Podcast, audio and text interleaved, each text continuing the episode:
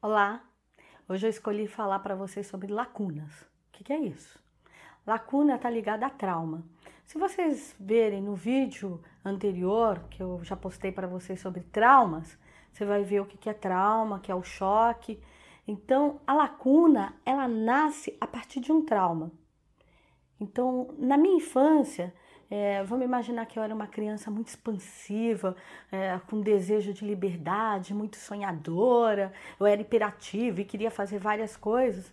E aí, ali, na, na, a índole que me acompanhava, né, a minha família ficava brigando toda hora, chamando minha atenção, me batia, me botava de castigo. Não, fica quieto, a criança não pode se expressar, não podia mostrar o desejo dela, não tem que ser desse jeito, não vai falar assim, não vai fazer assim, não, não vai estudar agora, não vai brincar, não vai fazer isso. Quer dizer, ia tirando toda hora, ia cerceando esse direito ao mundo.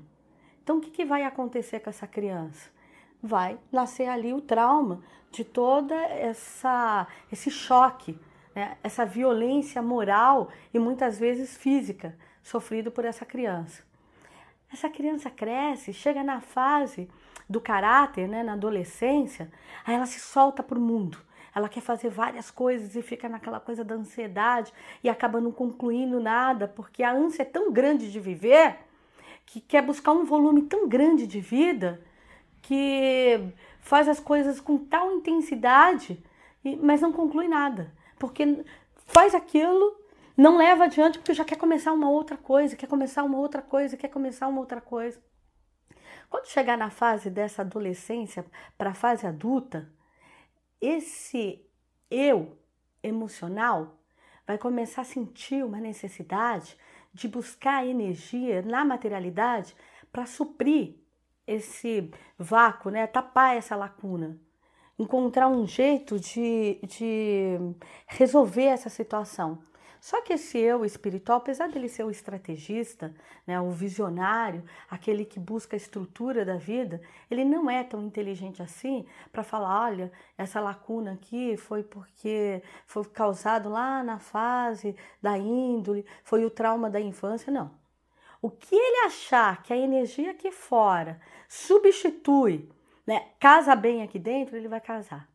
Então, nesse caso, né, que eu acabei de relatar para vocês, existe uma grande tendência a esse ser criar uma compulsividade a ter sapatos. Sapato, é.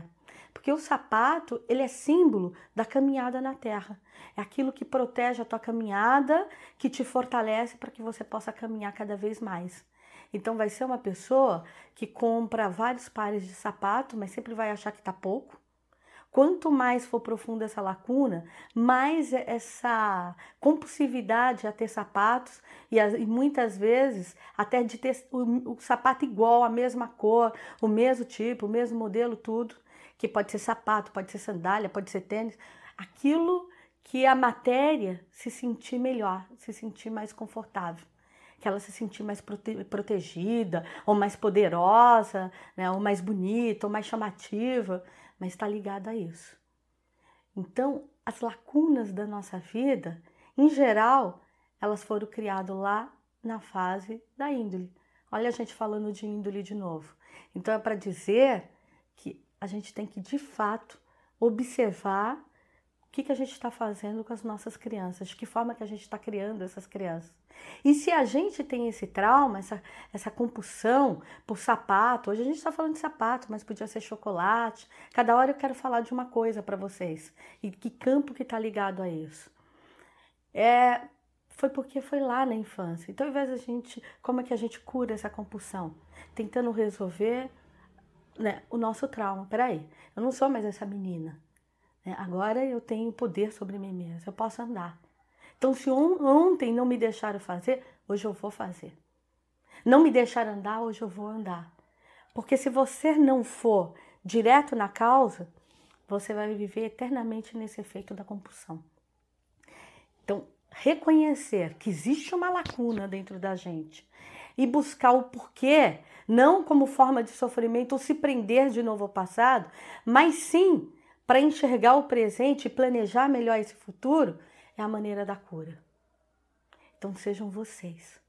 Pense sempre que a gente é dono da gente mesmo. Que ninguém vive a vida de ninguém. Um dia a gente passou sobre a índole só para dar tempo do nosso espírito se descobrir vivo na Terra. Mas aí, quando a gente entrar na fase caráter para frente, lembre que vocês tomaram posse da vida. Então assuma essa vida. Não tenham dó de vocês, não sejam vítimas, não fique esperando, ai, porque fulano não fez, porque a minha mãe me bateu, porque a minha mãe falou, meu pai me abandonou. Não. Fizeram isso com você, mas saia, saia dessa energia, saia dessa frequência. Faça o seu espírito enxergar que vocês vivem uma vida nova, uma frequência nova, que a vida é daí para frente. Para trás foi só o nosso muro de arrimo para a vida não despencar. Mas se você não enxergar nesse rumo, ou nesse muro, aliás, você vai cair no seu despenhadeiro.